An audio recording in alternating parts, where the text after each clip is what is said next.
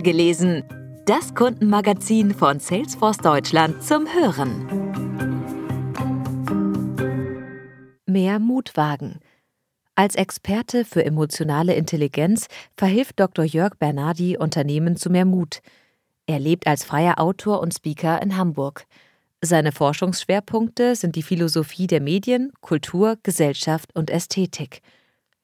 Im Interview verrät der Philosoph, wieso Führungskräfte Vertrauen nicht gewinnen können und was wir von romantischen Beziehungen für den Job lernen können. Hören Sie hier die vorgelesene Fassung des Interviews. Herr Dr. Bernardi, was ist eigentlich Mut? Mut bedeutet, dass ich etwas mit ungewissem Ausgang tue und mit dem Bewusstsein, dass es auch schiefgehen kann. Mut ist dabei weniger eine Charaktereigenschaft, sondern vielmehr eine Tugend, die unsere rationalen und emotionalen Ressourcen miteinander verbindet. Das heißt auf der einen Seite, dass wir lernen können, mutiger zu sein und auf der anderen, dass wir diese Fähigkeit pflegen müssen. Welche Rolle spielt Mut für Unternehmen? An und für sich ist der Mut Einzelner für Unternehmen erstmal gar nicht so spannend.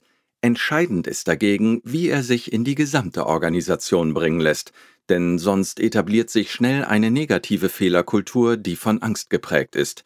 Im Gegensatz dazu bedeutet mutig zu handeln nicht, die Angst vor dem Scheitern zu überwinden, sondern sie in den eigenen und kollektiven Abwägungsprozess zu integrieren.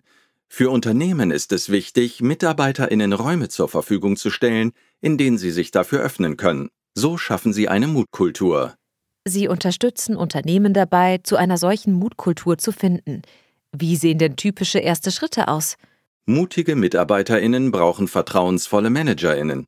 Um dieses Vertrauen herzustellen, spielt das Persönliche eine große Rolle.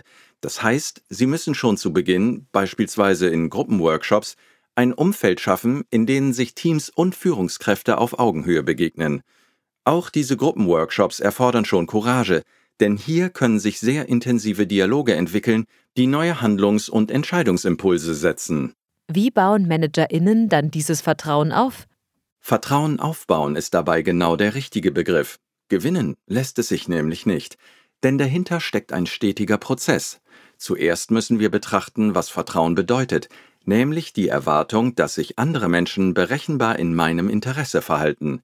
In unserem Kontext heißt das also, dass Mitarbeiterinnen von ihren Führungskräften erwarten, sich für ihre Belange einzusetzen – das erfordert ein hohes Maß an Empathie von Managerinnen, denn im Laufe der Zeit fordern viele Mitarbeiterinnen die eigenen Interessen gar nicht mehr proaktiv ein, sondern haben eine innere und unausgesprochene Erwartungshaltung an die Vorgesetzten.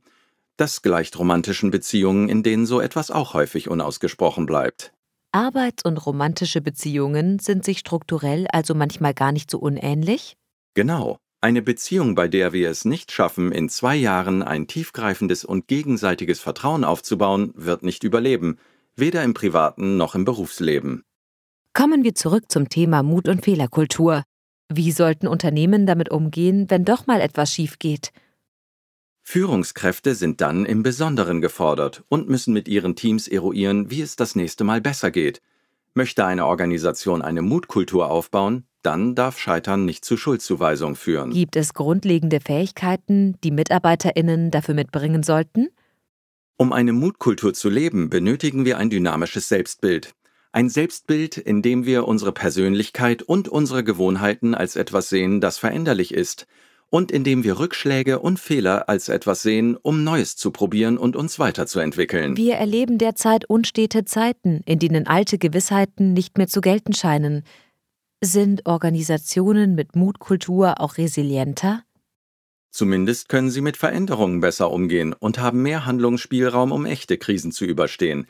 Aufgebautes Vertrauen und Eigenverantwortung zahlen sich besonders in schwierigen Zeiten aus. Insofern, ja, Organisationen, die aktiv eine Mutkultur fördern und ihren Mitarbeiterinnen genügend Raum zur persönlichen Entwicklung lassen, sind langfristig resilienter.